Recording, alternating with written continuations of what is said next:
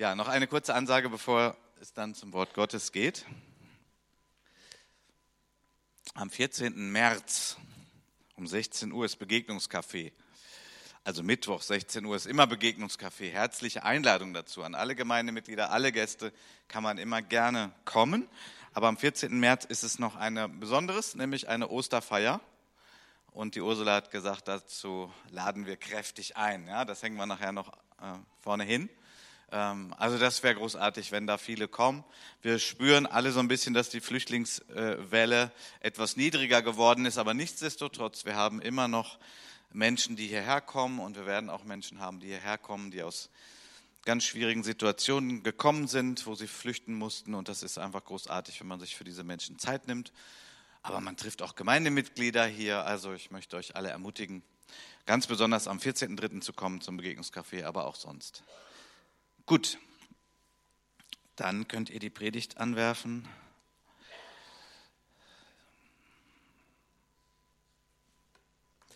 Angesichts des auferstandenen Leben. Angesichts des auferstandenen Leben. Römer 14, die Verse 4 bis 12 werde ich nach und nach mit euch lesen und versuchen auch in unser Leben heute zu bekommen. Die letzten Predigten von mir, eigentlich schon eine ganze Reihe von Predigten, waren geprägt davon, dass Jesus auferstanden ist. Und das, obwohl noch gar nicht Ostern ist. Aber wäre Jesus nicht auferstanden, könnten wir jetzt alle sofort nach Hause gehen. Wäre Jesus nicht auferstanden, sagt Paulus, dann ist unser ganzer Glaube nichtig. Was für Aussagen. Wäre Jesus nicht auferstanden, dann lasst uns essen und trinken und fröhlich sein, denn dann werden wir sterben, sind wir tot und sind wir nicht mehr da und dann lasst uns alles rausholen, was man hier im Diesseits, in diesem Leben irgendwie rausholen kann. Da Jesus aber auferstanden ist, ist das alles ziemlich anders. Und zwar für uns Gläubige, die wir ihn kennen, die wir von ihm wissen, aber auch für alle, die nicht an Jesus glauben. Das ist der Punkt, den Gott gesetzt hat. Jesus ist auferstanden. Wie wir auch in den Eingangsworten gehört haben aus dem Kolosserbrief. Ähm, ja, Jesus ist der Herr. Er ist auferstanden. Er hat diese Welt zurückerobert. Durch seine Liebe, durch sein Opfer hat er diese Welt zurückerobert. Das gilt für uns Gläubige, die wir uns in der Regel darüber freuen weil wir erkannt haben, dass Jesus Liebe ist, dass er freundlich ist, barmherzig ist. Das gilt aber auch für alle Menschen auf diesem Planeten zu allen Zeiten. Jesus ist auferstanden, er ist der Herr dieser Welt. Wie wir in dem Kolossarwort gehört haben, er ist der Herr des ganzen Universums. Das heißt, jeder Versuch, jeder Traum, äh, Gott zu ignorieren oder zu behaupten, es gäbe ihn nicht oder falls ja doch, ähm, dass man vielleicht mit ihm verhandeln könnte, All das wird scheitern. Denn das ist gesetzt. Es gibt Dinge, die sind gesetzt. Wir kommen ja von der Aufklärung her, die viel Gutes gebracht hat. Wir sind gewohnt zu denken. Wir werden so trainiert hin und her. Eigene Meinung. Da ist ganz, ganz viel Gutes dran. Aber wenn wir Menschen versuchen, das mit Gott zu machen, werden wir ein Problem haben. Denn es gibt eine Setzung Gottes. Gott ist der Schöpfer des Universums. Und mit ihm sollte man versuchen, klarzukommen was eigentlich nicht so schwierig ist, wenn man Jesus erkennt und eine Erfahrung mit Jesus macht, weil Jesus so wunderbar ist, so liebevoll, so barmherzig, so rettend. Unser Heiland, unser Erlöser.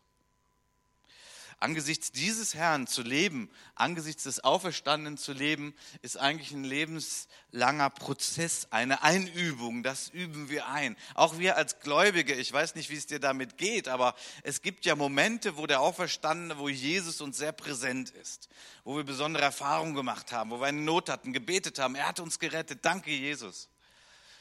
Vielleicht heute im im Abendmahl, vielleicht während eines Liedes, was wir heute gesungen haben, oder vielleicht hast du das lange nicht erlebt, aber im Grunde genommen wünscht sich Jesus, dass wir als Gläubige darin zunehmen, darin wachsen, dass das immer häufiger ist, dass wir angesichts des Auferstandenen leben, dass wir in dem Bewusstsein leben, dass er wirklich da ist, dass er für uns da ist, dass er immer bei uns ist, dass er uns sieht.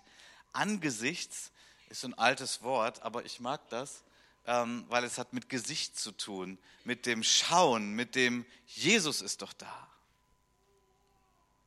Das ist eigentlich der Kern dessen, was wir glauben, was wir leben.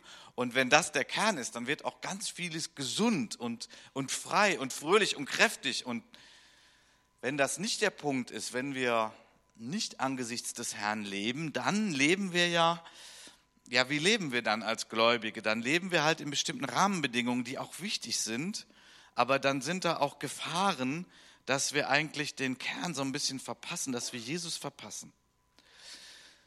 In der Gemeinde in Rom, an diese Gemeinde schreibt der Paulus den Brief, ähm, da gab es Spannungen, da gab es Konflikte, da gab es Meinungsverschiedenheiten darüber, wie man denn zu leben hat als gläubiger Mensch.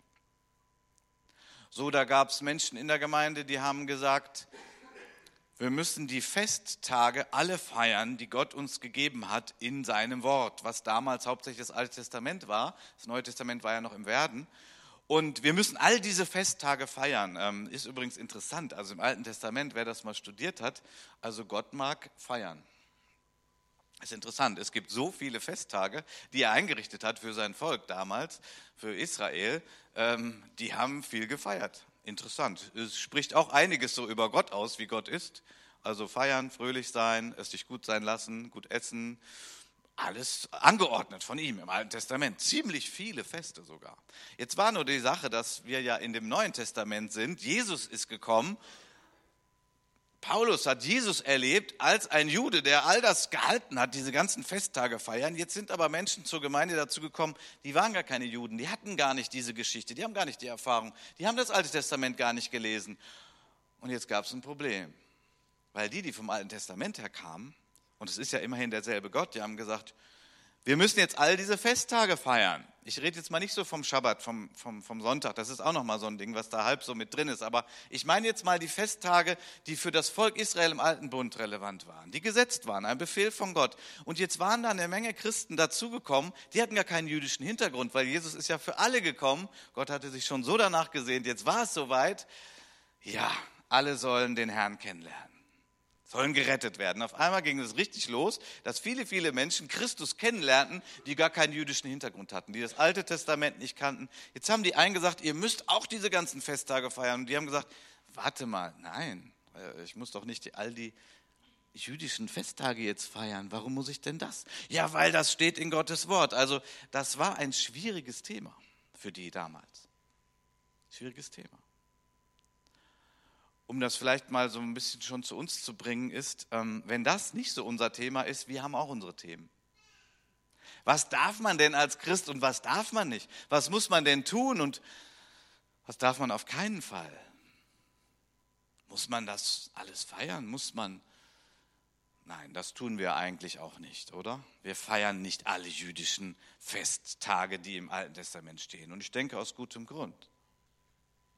Ein anderes Problem, was sie hatten, war, es gab ja damals Götzentempel. So haben wir heute auch, die heißen aber anders und sehen ganz anders aus. Also damals war das so, Götzentempel, da brachte man Opfer, also Fleischopfer, die brachte man um diese Götzen, also das waren für die die Götter, die daran glaubten, um die zu ruhig zu stellen, weil man hatte Angst vor diesen massiven Göttern, die einem das Leben sehr schwer machen können. Und man konnte die so ein bisschen, glaubten die Menschen, ähm, so ein bisschen befrieden damit, ein bisschen den Zorn runterkriegen, indem man Opfer brachte. Fleisch, Tieropfer. Gibt es im Alten Testament auch. Jetzt waren das aber Götzentempel, da ging es jetzt nicht um Jesus, da ging es nicht um den Gott des Alten Testamentes, das waren ganz andere. Und natürlich hat die Gemeinde gesagt, haben die Christen gesagt, da, da haben wir nichts mit zu tun, da wollen wir nicht hin und das war auch gut so. Was das Problem jetzt aber war, ist, dass es an den Marktständen damals in Rom ähm, konnte man Fleisch kaufen und man konnte auch das Fleisch kaufen, um, das stand schon bei, so für den Tempel, ja, so für Gott sowieso, also für die Götzen. Da konnte man dieses Fleisch holen. Jetzt gab es ein Problem in der Gemeinde in Rom. Weil einige haben gesagt, also dieses Fleisch, das dürfen wir auf keinen Fall kaufen und schon gar nicht essen. Das ist für die Götzen. Das können wir doch nicht machen. Und andere in der Gemeinde haben gesagt, wie, warte mal, äh, Die schreiben dahin für einen Tempel und für Götzen, das ist mir doch egal. Das sind doch äh, mal Kühe gewesen oder was auch immer für Tiere. Die hat doch unser Gott gemacht. Das ist doch seine Schöpfung. Also ihr Lieben, vergesst die Schilder da dran, kauft das Fleisch, betet, dankt Gott dafür und esst es. Wo ist denn das Problem? Und jetzt mal ganz interessant, was der Paulus dazu sagt. Und das ist so eine Bibelstelle, die hat mich schon öfters so ein bisschen irritiert. Vielleicht euch ja nicht, aber mich. In Römer 14, Vers 4 bis 6 heißt es, wer bist du, dass du den Hausknecht eines anderen richtest? Er steht oder fällt seinem eigenen Herrn. Er wird aber aufrecht gehalten werden, denn Gott vermag ihn aufrecht zu halten. Dieser hält einen Tag höher als den anderen, jener hält alle Tage gleich. Jeder sei seiner Meinung gewiss. Vers 6. Wer auf den Tag achtet, der achtet darauf für den Herrn. Und wer nicht auf den Tag achtet, der achtet nicht darauf für den Herrn.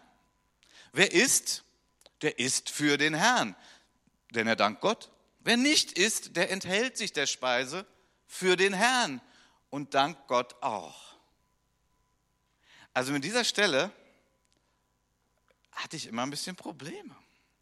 Ich weiß nicht, ob ihr das nachvollziehen könnt, aber ich habe immer gedacht, Paulus, warte mal, ähm, die da in Rom und auch wir heute als Gemeinde, als Christen derselben Gemeinde, ich meine, wir haben doch nur einen Jesus, oder?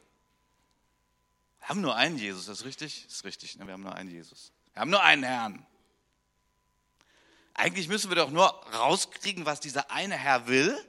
Und dann machen wir das alle. Wir machen das alle gleich, weil wir haben alle einen Herrn. Das ist doch logisch, oder? Das ist doch, das ist doch gut.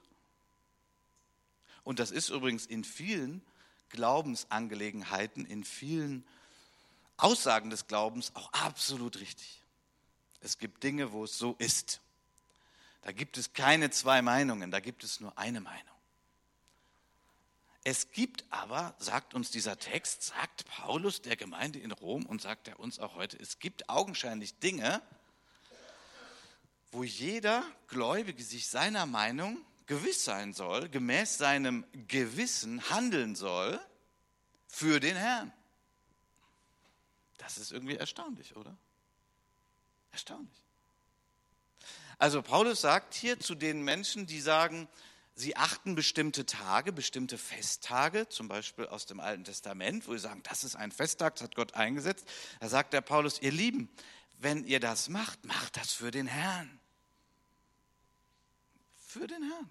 Herr, ich mache das, um dir Freude zu machen. Ich habe das so verstanden von dir, dass das so richtig ist. Und das ist in meinem Gewissen, das ist in meinem Herzen, das mache ich so, um dich zu erfreuen. Und die anderen, die sagen, na, warte mal, also das, das hat Gott mir nie gesagt und das ist nicht meine Aufgabe, diese Festtage alle zu feiern und einzuhalten. Ja, dann machst du das nicht für den Herrn. Du machst es aus Respekt vor dem Herrn, lebst du, du lebst angesichts des Herrn und du folgst deinem Gewissen, dem, was Gott in dein Herz gelegt hat, was für dich wichtig ist und richtig ist und lebe in dieser Freiheit, dass du diese Festtage nicht alle feiern musst. Das ist interessant.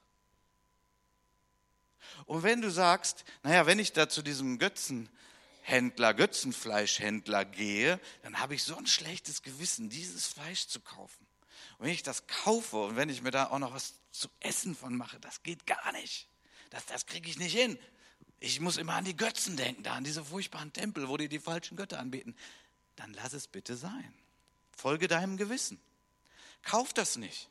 Ist das nicht. Weil wenn du das machst und du tust es mit einem schlechten Gewissen, dann ist das sogar Sünde für dich. Sagt Paulus. Ist das sogar Sünde für dich. Aber die anderen, die sagen, hör mal, mach das Schild da weg. Diese Kuh hat Gott geschaffen und äh, da mache ich mir ein schönes Steg von. Ja, dann danke Gott für das Steg, genieß es, iss es. Dank Gott dafür.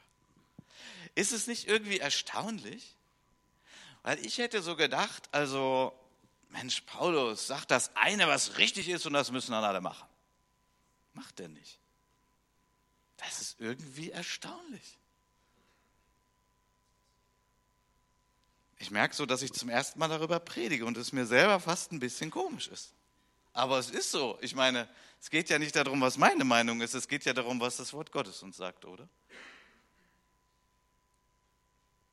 Dürfen Christen tanzen?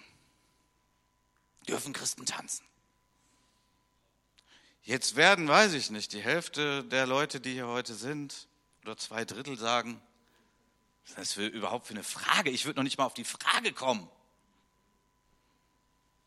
Also im Alten Testament, in den Psalmen ist von Tanzen die Rede, bei dem verlorenen Sohn, da war Musik und Tanz im Haus, als der Gerettet da wieder nach Hause kam, da war richtig Feier und Party. Was ist denn das überhaupt für eine Frage?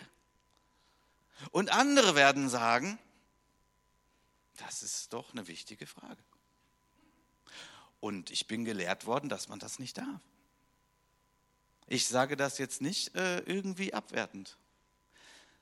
Christen werden gelehrt, was richtig und falsch ist. Ja, das ist Teil der Aufgabe, das gehört dazu. Wir schauen in das Wort und wir lernen, was richtig und falsch ist. Das ist gut so. Aber mit dem Tanzen, da gibt es Christen, die in früheren Zeiten gelehrt wurden, dass das Sünde ist, dass man das nicht darf.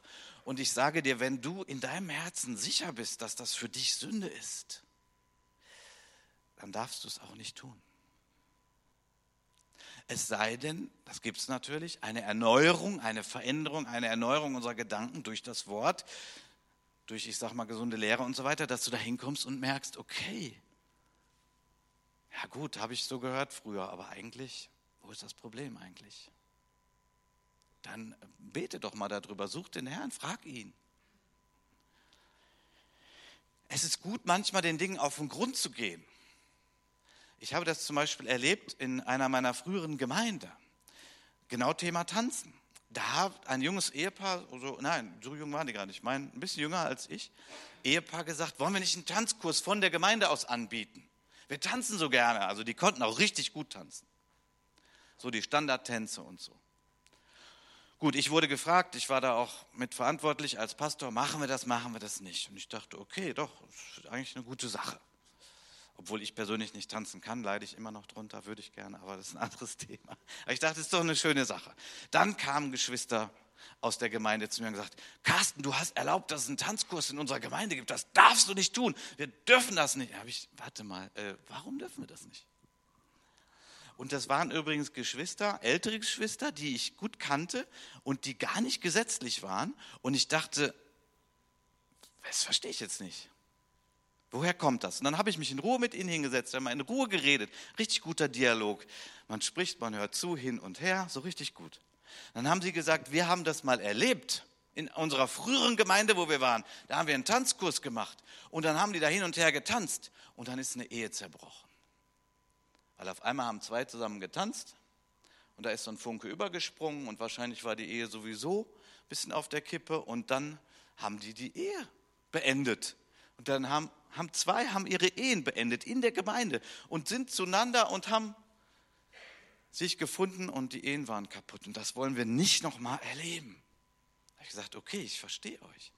Das kann ich total gut verstehen. Das ist schlimm. Das ist falsch. Das ist zerstörerisch. Und dann haben wir einen guten Kompromiss gefunden. Dann habe ich gesagt, okay, ihr Lieben, wie wäre das denn, wenn wir von der Gemeinde den Tanzkurs anbieten und wir sagen, in diesem Tanzkurs, also in diesem, den wir veranstalten und verantworten, gibt es keinen Partnertausch.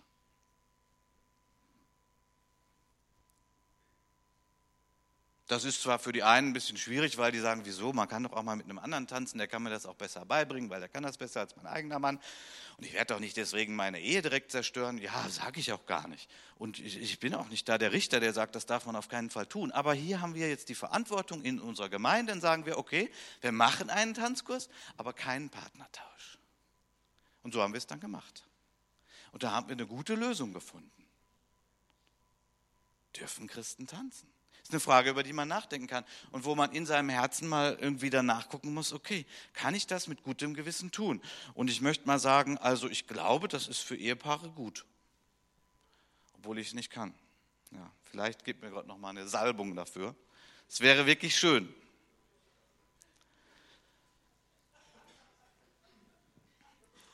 Es gibt also Dinge, wo wir verschiedener Meinung sind und wo wir verschiedener Meinung sein dürfen und wo wir eines aber nicht tun sollen,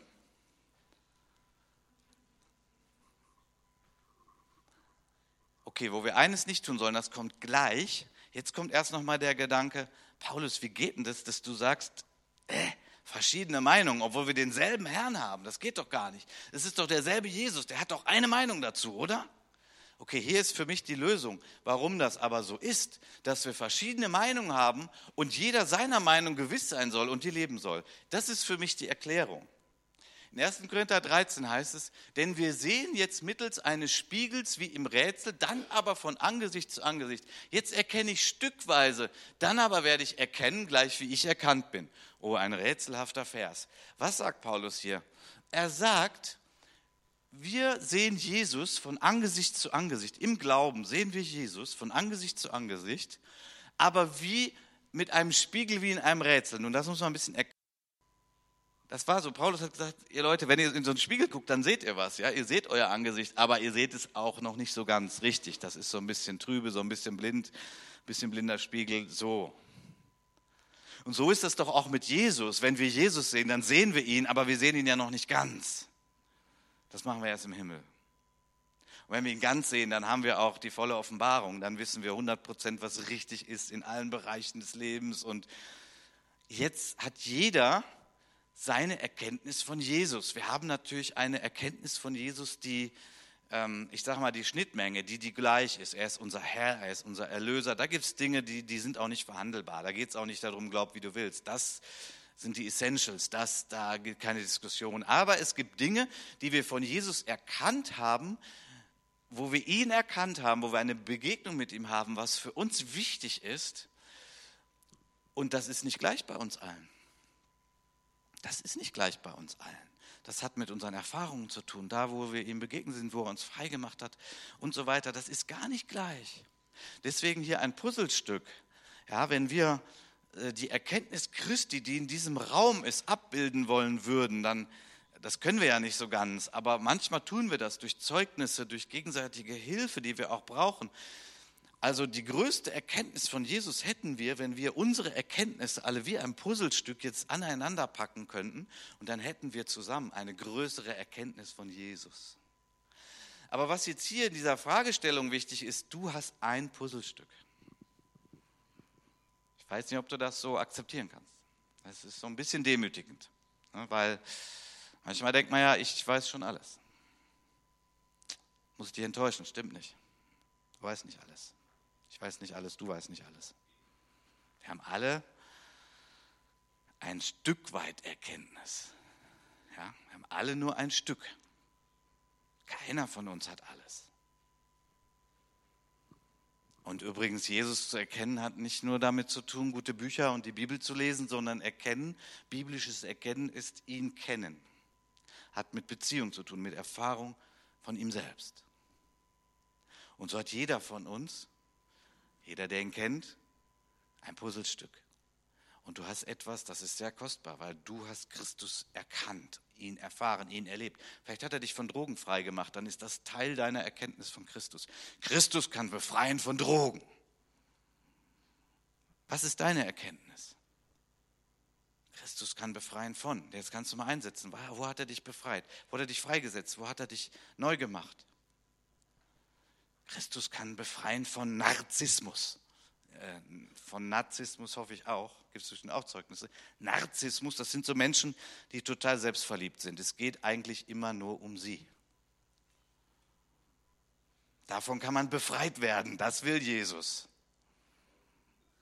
Weil das auch nicht gut ist, auch nicht für den. Das ist ziemlich einsam, ziemlich einsam, ziemlich traurig.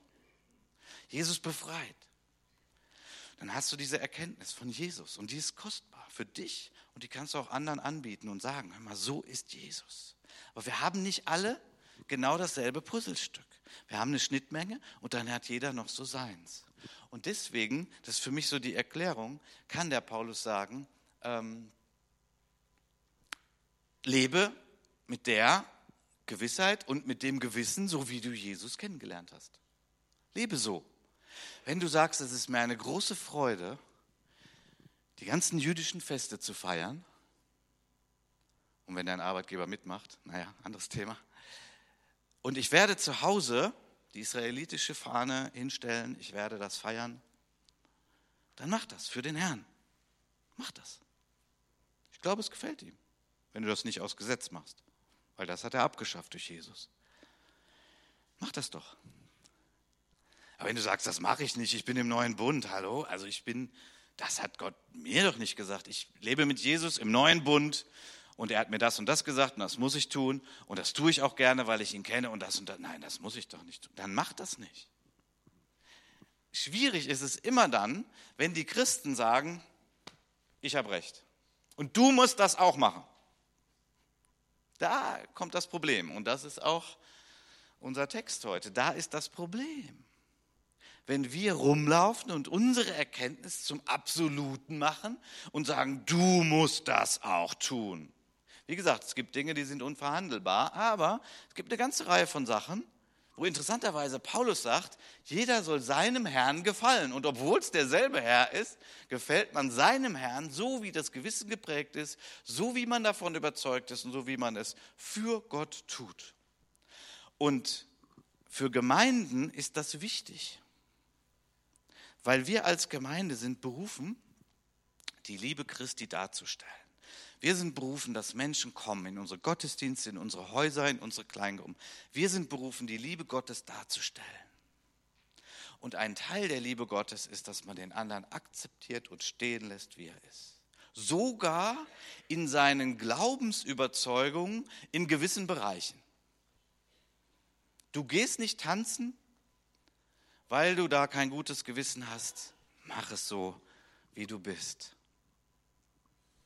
Tu es nicht mit schlechtem Gewissen. Dann lass vorher dein Gewissen befreit werden, dass du es für den Herrn tun kannst. Wir leben angesichts des Herrn. So tue nichts, was du mit schlechtem Gewissen tust, weil das ist Sünde. Lass dein Gewissen erneuern oder lebe mit diesem Gewissen, so wie es nun mal ist. Für den Herrn. Wir leben für den Herrn. Wir leben nicht für uns. Es geht nicht um mich. Und es geht auch nicht um dich. Es geht nicht um mich und es geht nicht um dich. Wie war's jetzt? Nee, es geht um Jesus. Haben wir gesungen, sei du der Mittelpunkt. Ja, aber ich möchte gerne der Mittelpunkt sein. Ja, sorry, Platz schon vergeben. Schon besetzt. Kriegst du nicht mehr. Jesus ist der Mittelpunkt. Das heißt, er ist der Herr. Er ist der Chef, er ist der Boss, er ist der Bestimmer. Wenn Jesus der Bestimmer ist, der Herr ist, dann wird ganz vieles ganz richtig. Dann gibt es Dinge, wo wir alle gemeinsam sagen, Jesus, du bist der Herr, keine Diskussion. Nur du bist Chef. Nur du hast diese Erde erworben. Nur du hast mein Herz erworben. Du hast mich gerettet in deiner großen Liebe und Barmherzigkeit. Jesus, du wirst wiederkommen. Wir glauben an dich und den Vater und den Heiligen Geist du wirst diese Erde richten. Wir glauben an die Gemeinde als den Ort, wo man zugehörig sein soll. Und so gibt es so ein paar Dinge, da kannst du das apostolische Glaubensbekenntnis nehmen, du kannst die zehn Gebote nehmen, du kannst Vater unser nehmen, da gibt es so ein paar Dinge, keine Diskussion. Da gibt es nicht die Diskussion. Da gibt es nicht irgendwie, ja, ich möchte es gern so, ich möchte es gern so, ich möchte es gern so, ich möchte es gern so, ich möchte es gern so. Nein, das hat Gott gesetzt. Da musst du mal irgendwie deine Widerspenstigkeit irgendwie mal niederlegen und mal sagen, geht nicht um mich, geht um dich. Und dann gibt es eben interessanter, interessanterweise Dinge, wo wir Freiheit haben. Also wo wir den anderen auch frei lassen sollen. Wo wir den anderen nicht unterjochen unter etwas, wo wir glauben, aber das muss ein Christ tun. Ja, muss ein Christ das tun? Guck's mal genau nach. Die Gemeinde Jesu sollte eigentlich der, der Ort mit der größtmöglichen Freiheit auf Erden sein. Glaubt ihr das? Der größtmögliche Ort der Freiheit sollte die Gemeinde Jesu sein. Warum? Weil Jesus frei macht. Und weil diese Welt nicht frei macht.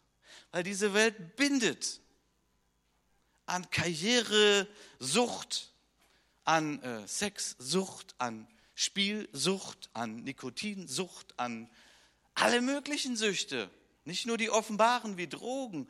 Alles will dich ketten und knechten. Alles will dein Herz erobern und will sagen, das ist das Wichtigste. Das ist eigentlich die Welt. Und die Gemeinde ist der Ort, wo Jesus ist. Und Jesus macht frei.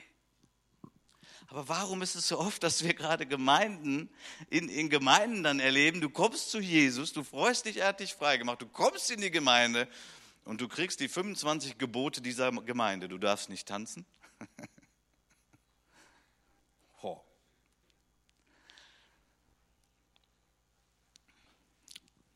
Ich glaube daran, dass Jesus frei macht. Er hat mich frei gemacht. Er hat mich sowas von frei gemacht. Das glaubt ja keiner mehr. Ich konnte nicht vor Menschen stehen und was sagen. War ich viel zu unfrei. Aber Jesus hat mich frei gemacht. Hat mich in vielen Dingen frei gemacht. Und ich merke schon, die Zeit ist rum. Und die in der Technik, die überlegen ja immer, wie weit komme ich mit den Folien. Also auch heute nicht alle. Macht nichts. Geht ja demnächst weiter. Ich möchte einfach mit diesen Versen schließen für heute. Keiner von uns lebt sich selbst. Römer 14, Vers 7. Keiner von uns lebt sich selbst und keiner stirbt sich selbst. Selbst wenn du willst, ist nicht so. Wir leben alle angesichts des Auferstandenen. Leben wir, so leben wir dem Herrn. Sterben wir, so sterben wir dem Herrn. Ja, weil wir angesichts des Herrn leben. Dann, okay, Herr, Zeit nach Hause zu kommen. Ob wir nun leben oder sterben, wir gehören dem Herrn. Denn dazu ist Christus auch gestorben und auferstanden und wieder lebendig geworden, dass er sowohl über Tote als auch über Lebende Herr sei. Du aber, was richtest du deinen Bruder, ob der jetzt tanzen darf oder nicht? Oder was es sonst noch alles für Fragen gibt, ob ein Christ das darf oder nicht. Was richtest du deinen Bruder? Wer hat dir eigentlich gesagt, dass du jetzt den Platz auf dem Richterstuhl kriegst? Also Jesus nicht, weil er sitzt schon da und er ist schon besetzt. Was verachtest du deinen Bruder? Wir werden ja alle vor dem Richterstuhl des Christus erscheinen. Es steht geschrieben, so wahr ich lebe, spricht der Herr, mir, Christus, soll sich jedes Knie beugen. Jede Zunge wird Gott bekennen. So wird also jeder von uns für sich selbst Gott Rechenschaft geben. Das ist es. Herr, ich war im Tanzkurs mit meiner Frau. Danke dafür, dass das möglich war, dass du uns das ermöglicht hast für unsere Ehe. Danke, Herr. Herr, ich bin nicht tanzen gegangen. Ich hatte Angst davor. Ich wusste nicht, was da passiert. Ich habe das nicht gemacht, Herr, weil ich dich ehre, weil ich dich liebe und weil ich nicht von dir weggerissen werden wollte. Gut so. Es gibt Dinge, da soll jeder sich seiner Meinung gewiss sein und sie tun. Für den Herrn, aber bitteschön in diesen Fragen nicht gegen den Bruder, gegen die Schwester. Freiheit. Da müssen wir das aushalten, dass wir verschiedene Meinungen haben. Und das können wir, weil es nicht um uns geht, sondern um Jesus. Und dass wir alle einander fördern mit Jesus zu leben und ihm noch mehr nachzufolgen, ihn noch mehr zu erkennen, uns noch mehr in ihn zu verlieben, noch mehr das tun zu wollen, was er in unser Herz spricht, ihn zu ehren mit unserem ganzen Leben. Das ist unser gemeinsames Ziel. Das drückt sich aber in manchen Fragen unterschiedlich aus.